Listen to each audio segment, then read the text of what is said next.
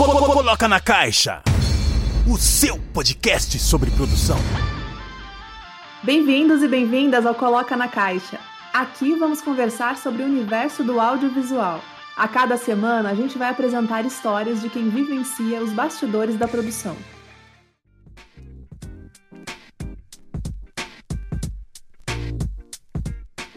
Olá, eu sou Carol Simões e neste primeiro episódio nós vamos falar sobre produção fotográfica. O nosso convidado é o fotógrafo profissional Danilo Santos, de 22 anos. Ele é nascido em Pernambuco, veio para São Paulo ainda recém-nascido com a família e quando jovem se encantou pelo universo da fotografia e a gente vai falar um pouco com ele sobre o início da sua carreira, os bastidores e alguns acontecimentos dos seus trabalhos. Olá, Danilo, bem-vindo ao Coloca na Caixa. Muito obrigada por ter aceitado o nosso convite para participar aqui do programa de estreia. Estamos muito felizes aqui em receber você. Gratidão, muito obrigado. Estou muito feliz, viu? E pelo convite. E vamos lá. vamos lá. Para começar aqui a nossa conversa, Danilo, conta pra gente um pouquinho da sua relação com a fotografia, como que ela surgiu na sua vida, quantos anos você tinha, como foi que tudo aconteceu. Sim, é, então, a fotografia, eu comecei a gostar dela é, por conta do meu primo, que também é fotógrafo. É, foi no casamento da minha prima, aí ele tava produzindo lá as fotos dela. Inclusive ele deu pra ela as fotos, né, de presente. E aí ele fez uma foto minha que depois, quando fui ver o resultado, eu fiquei tipo, mano, como será que ele fez essa foto? Fiquei me perguntando sobre nitidez e desfoque, sabe? Aquilo pra mim, tipo, eu só via mais em televisão, nos banners, nesses lugares, essas fotos com mais qualidade. E aí eu comecei a andar, perguntar, andar com ele mais, sabe? E fui evoluindo nessa questão, né, de é, me aprofundar mais e estudar, né, querer estudar mesmo sobre. Sei. E quais tipos de trabalho você costuma fazer? Como é que você começou? Então, eu comecei a fazer com ele. Ele, ia, ele, ia ele falava, não, vou fazer um ensaio. Eu pegava ia com ele. Aí às vezes ele deixava eu fazer algumas fotos também, que da modelo que ele tava fazendo, e ia me ensinando. Aí eu peguei uma câmerazinha, uma Canon, não lembro agora o modelo dela, mas é ela bem mais antiga. E eu comecei a fazer umas fotos. Foi aí que eu comecei a fotografar. Eu fazia mais Sim. por por hobby mesmo, sabe? E qual foi o trabalho que você fez que você mais gostou, assim, que você falou, putz, realmente, eu tô orgulhoso de mim, sou fotógrafo. Então, aí o meu primeiro trabalho que eu gostei mais foi o Cyberfunk. Que eu conheci uma MC. E aí eu queria fazer uma, uma, produção de clipe dela, né? Da música dela. Só tinha só o vídeo lírico, só a imagem só. Aí eu entrei em contato com, com o menino que administra ela, né? Que faz a direção e tal. E aí eu nem sabia que era meu outro amigo que fazia. E aí eu falei com ele e tal, ele falou, Dan, a gente não vai produzir, mas se você quiser fazer alguma outra produção com ela fora esse, eu falei, tá bom. Aí eu peguei chamei a minha amiga, né, a Milena, ela mora aqui na Brasilândia, ela faz produção. Uhum. Aí ela hum. falou, me, me ajuda que eu quero produzir muita Luana, só que eu não sei o que. Aí ela, tá bom, vou ver o que eu posso fazer. Aí ela pegou e montou o Cyberfunk, que é falando mais sobre a, o funk futurista, né? Como pode estar daqui a alguns anos, na quebrada, a evolução. Uhum. E aí ela me mandou conteúdo, assim, eu gostei demais, aí a gente foi produzir. Aí a gente fez uma entrevista também, inclusive, foi muito legal fazer. Esse, esse foi o trabalho que estourou. Secretário aqui da Cultura de São Paulo, né? Ele também post, repostou no perfil dele. Eu fiquei sabendo dessa história. Conta pra gente. Essa fotografia foi parar então no Instagram da Secretaria de Cultura de São Paulo. E como que foi então a repercussão? Como que foi para você ter isso? Nossa, foi muito legal, né? Porque eles entraram em contato com a gente. É, a gente fez uma reunião também depois com eles lá, com a secretária dele. Aí ela falou que se a gente quisesse, a gente poderia é, escrever para eles, né? Mais um trabalho que a gente tá fazendo também, que a gente tá escrevendo que eles, vai, eles vão ajudar a gente a produzir. Aí tá envolvendo até a Condzilla lá, umas produtoras. É legal, grande, né? É, ficou grande esse trabalho. E aí essa, essa, esse trabalho ele envolveu fotografia ou ele já tá indo pro videoclipe, porque eu sei que também é um trabalho que você faz? Já tá envolvendo as duas coisas? Não, esse trabalho foi só mais focado na fotografia, né? Ah. Levando o conceito e tal. Uh, tipo assim, é só a MC mesmo que foi a modelo, né? Mas Sim. é no, no outro lado da história, sim, eu também tô começando a produzir videoclipe agora. E aí, como que tá isso? Também era um sonho seu ou caiu de paraquedas? Como que foi? Ah, eu sempre gostei muito de gravar, né? As pessoas, minhas ideias de gravação, muito legal também gravar. Nossa, meu Deus, minha vida é isso. Aí esse ano eu falei, eu tô muito já na fotografia há um tempo, eu meio que. Não que eu parei no tempo, porque eu sempre tô evoluindo, mas tipo, eu tenho que sair disso, né? Evoluir e fazer outras coisas. Aí eu comecei a gravar, juntei com um amigo meu, que é do Paraná, ele tá editando, ele faz a edição e eu faço a gravação. Que legal. E você, então quer dizer que você trabalha sempre com uma equipe ou normalmente você trabalha sozinho? Como que é na fotografia? Eu imagino que no videoclipe tenha mais pessoas, mas e na fotografia? Eu sou mais independente, eu gosto de montar minhas ideias e meus projetos. Mas aí eu gosto de fechar com pessoas também que produzem, entendeu? Aí eu, tem gente que vai, tem uma amiga minha, que é lá aqui do centro, que ela tem um acervo de roupa. Aí eu fecho com ela e ela também é estilista e ela às vezes monta tudo, entendeu? Aí, tipo, eu venho com a minha ideia, com a ideia de outra pessoa que eu conheço que é artista, e a gente monta algo bem legal, entendeu? Entendi. Sempre é assim. Você faz as parcerias, né? Sim, é do, do trabalho mais artístico, assim, que eu faço. Uhum. Porque a maioria dos meus trabalhos artísticos eu não, não cobro, assim, só mais editorial. Quando eu faço editorial, que eu junto um monte de pessoa, é uma produção bem maior. Legal o pessoal, assim, que é o meu sustento mesmo que eu recebo, eu, eu não posto tanto, porque é tipo como se fosse casamento, festa e tal, aí eu não posto tanto. É mais pro meu salário mesmo. E, e que mais que você faz, assim, além das produções artísticas? Teve outros exemplos, assim, de fotografia que você fez que você curtiu? Eu gosto de fazer muito editorial, como eu falei pra você. Que é uhum. é abordar algum tema e falar sobre algo cultural, algo antigo que tá sendo esquecido. É, tipo, eu gosto de transmitir conhecimento. E essa inspiração sua de conhecimento, de falar de cultura, ela vem de onde? Assim? Porque da fotografia você disse que teve a inspiração e aprendeu na prática, e essa parte cultural, como que veio? Então, desde o início, assim, quando eu comecei a fotografar, eu fazia muito por hobby, como eu falei, só mais por, por gostar, eu ia pra evento, ia pra festa. Só que aí, tipo, nesse tempo eu nem me reconhecia como eu. Tipo, eu fazia porque era a única coisa que eu gostava. É, eu comecei a colar, tipo, nos rolês de reggae, de rap. Que aí foi onde eu me conheci, que eu conheci pessoas que me identifiquei com as ideias, entendeu? Então, tipo, eu acho que é o rap.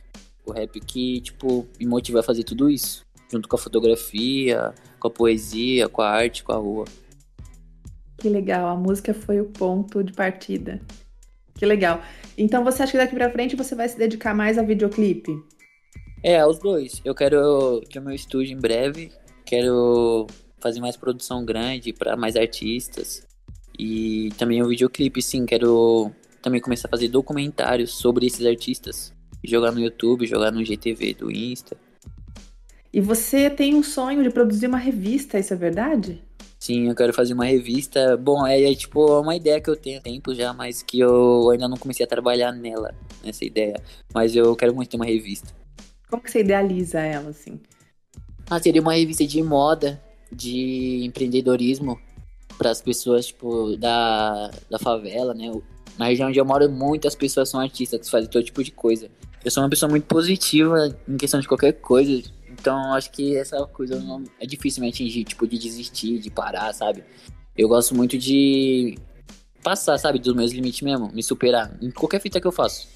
Então eu nem. Eu falei, mano, agora que eu vou voltar mesmo com essa pandemia, mostrar que eu tô produzindo com cuidado, lógico indo adiante. E onde as pessoas podem acompanhar essas produções? Você posta em quais plataformas? Então, a principal que eu posto é no meu Instagram. Arroba Dan, underline fotografia com dois A no final. Legal. Às vezes eu posto um making off, eu vou começar a postar mais making off agora, porque as pessoas estão ficando muito curiosas para saber como que eu faço. Eu posto alguns, mas ainda não tão claro, sabe? Então eu vou começar a postar uns making off, mas quem me acompanha sempre vê nos meus stories. E eles te perguntam muito sobre making off, então eles estão curiosos para saber como você produz, Sim. como que é todo o processo. Sim, eles, eles perguntam. Tem um trabalho que eu fiz é, lá na aqui na Praça da Roosevelt, ao, ao, tipo, foi de dia que a gente fez. E aí o meu amigo que fez a produção, ele colocou um, um TNT de fundo. E aí a gente fez as fotos lá e quem vê no, no meu perfil lá acha que foi no, no estúdio que a gente fez, mas foi no tipo ao ar livre, sabe? Aí, isso as pessoas, algumas sabem, algumas não, mas eu, eu quero fazer um vídeo explicando sobre, porque muita pessoa ainda não sabe. E as pessoas gostaram muito disso, que, tipo, ninguém fazia ideia que era em, na rua, assim. Parece muito, muito estúdio, sabe?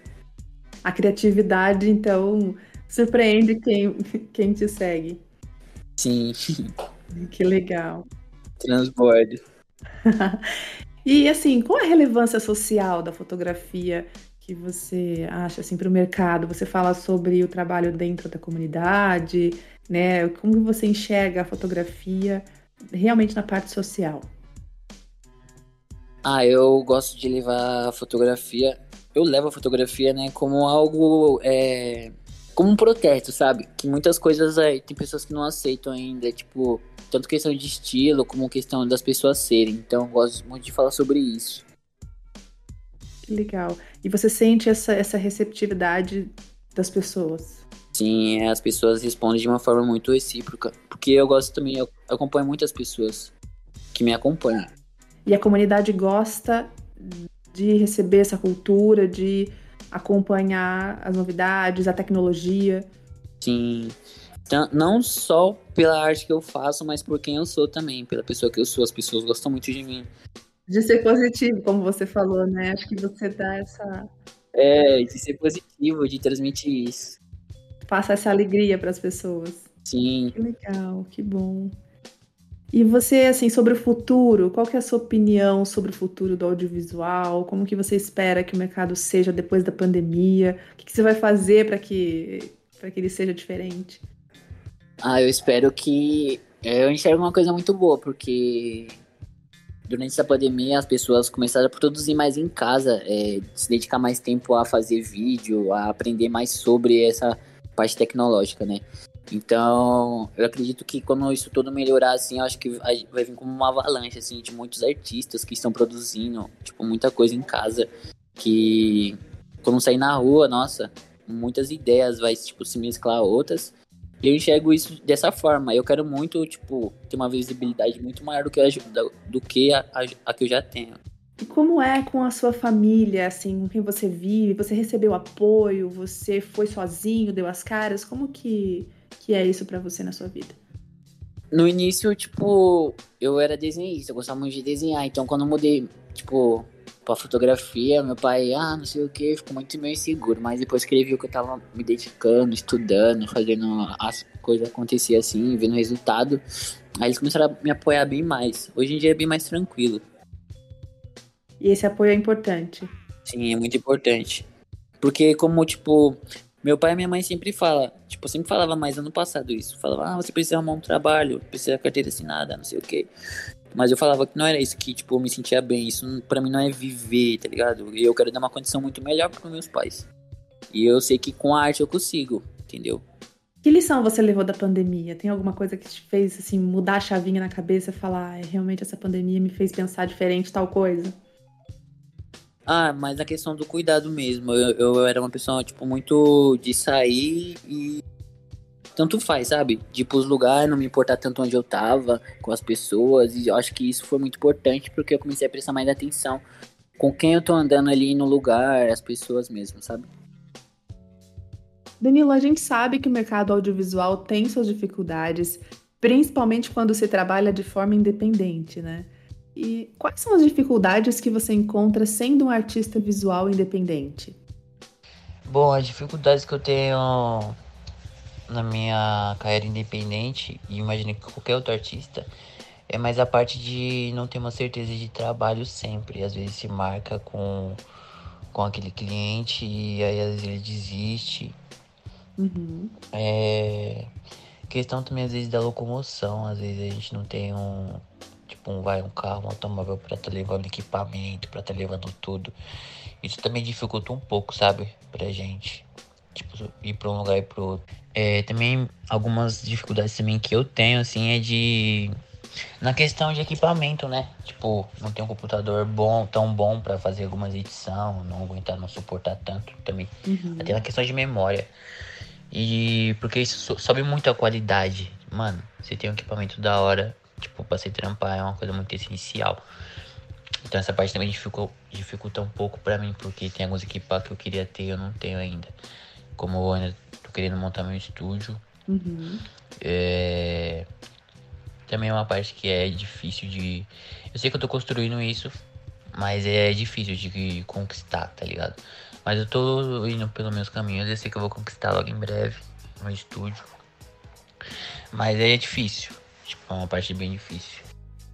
Agora conta um pouco pra gente sobre a sua rotina nas produções. Como é sair da sua casa até o trabalho do dia, o trabalho que você tem lá no dia? Você tem algum tipo de preparação ou só pega a câmera e vai? Minha rotina como artista é. Eu tô sempre, na maioria das vezes, produzindo edição. É, quando algum cliente me chama para fazer alguma produção, eu peço para ele todas as ideias que ele tem em mente. Pode mandar foto, pode falar as ideias.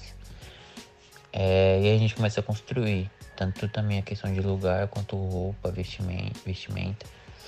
É, dependendo, se for uma produção que ele queira fazer grande, eu procuro acervo, procuro pessoas, meus amigos mesmo, que fazem esse tipo de coisa customiza ou que tem algum dono de alguma loja de brechó.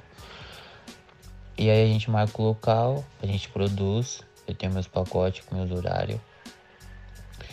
A gente produz depois de finalizado, é, às vezes a gente fica até é, se conhecendo mais, sempre é assim, meus, meus rolês quando faço com o cliente. É, e aí, depois de prontas as fotos, é, eu finalizo, falo se gostou, mostro tudo. Se quiser refazer alguma, a gente refaz. Legal. E depois eu dou. Estimulo mais ou menos um tempo de uma semana para mim estar tá entregando todo o conteúdo que a gente produziu. Aí a maioria dos meus dias assim, eu fico mais na parte da edição, que é durante a semana, de final de semana que eu tenho mais trampo. E aí depois que eu finalizo, eu subo tudo pro. Eu edito tudo pelo Lightroom. Eu não mexo ainda muito com Photoshop, mas eu tô começando a mexer agora. E aí eu edito pelo Lightroom e envio pra ele pelo link do Drive. Todos os meus trampos que eu tenho até hoje tá tudo no Drive. Tudo no Drive. Que eles conseguem baixar tudo em alta qualidade e tal, bonitinho. E depois disso eu peço para ele falar alguma coisa, ou fazer um vídeo falando sobre como foi. Esse é o meu processo. Mas quando eu tenho editorial, esse tipo de coisa, aí dura muito mais tempo. Tipo, um mês só estudando como fazer esse trampo do editorial, o conceito que vai levar. Eu começo a buscar pessoas para fazer esse tipo, né? Dependendo do tema, né? Lógico. Entendi. E aí eu começo a encaixar as pessoas, vejo quem tá fechando, quem não tá, e vou procurando mais pessoas. E a gente vai produzindo, escrevendo o roteiro, como vai ser, buscando peça, a gente faz um grupo no WhatsApp, todo mundo fica mandando lá é, o que tá fazendo, o que não tá. Às vezes, dependendo da, da pessoa que a gente vai produzir o editorial, que depois que a gente faz tudo, a gente é como se a gente deixasse ele exposto, fala daquilo tudo entendeu? Para algumas pessoas que estão no meio artístico. E aí, se a pessoa quiser fazer, pegar esse pacote desse trampo nosso, a pessoa vai e pega. Se demorar muito tempo a gente não conseguir vender esse pacote desse nosso trampo, aí a gente faz um editorial mesmo nosso por montado por todo mundo, tá ligado? Mas, tipo, é com pessoas que eu conheço que eu faço isso. Não sei se outros artistas fazem. Outros artistas fazem. Aí eu faço assim, entendeu? Legal.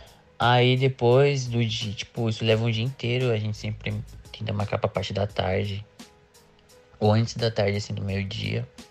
Porque até o tempo de a gente se locomover pros lugares que a gente faz demora um tempo. E é sempre de final de semana.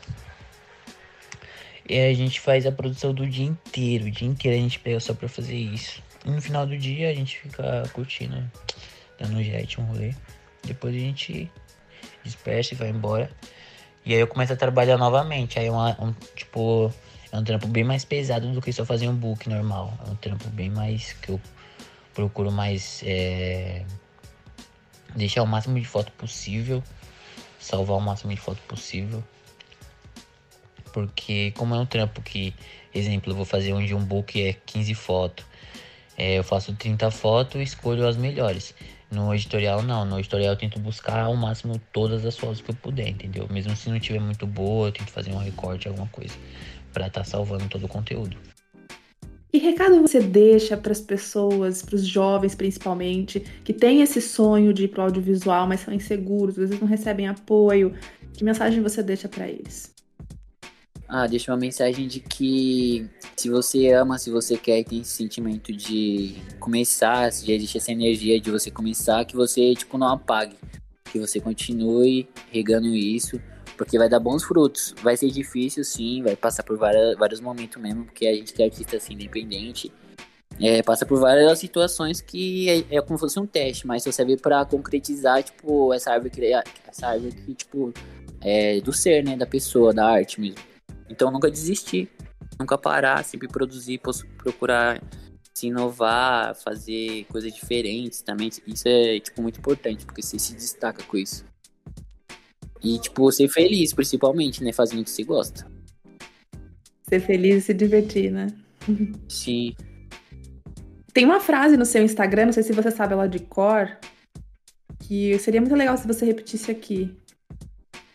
Receba a energia que sinto, que sinto de dentro e registro para que transcenda o tempo. Muito bonito isso, muito legal. Muito bom. Eu agradeço muito a sua participação aqui com a gente. Foi muito bom ouvir sua história, conhecer sobre o seu trabalho, seu, a sua dedicação, que é uma grande inspiração, vai ser para muita gente que ouvir nosso, o nosso episódio. Eu espero que você possa voltar aqui para contar sobre novos projetos. A gente com certeza te espera. Gratidão, eu fico muito feliz, de verdade. Foi ótima conversa. Muitíssimo obrigada, viu? Foi um prazer falar com você. E esse foi Danilo Santos estreando o Coloca na Caixa, o seu podcast sobre o universo do audiovisual. Valeu, gente. Até o próximo episódio. Coloca na Caixa, o seu podcast sobre produção.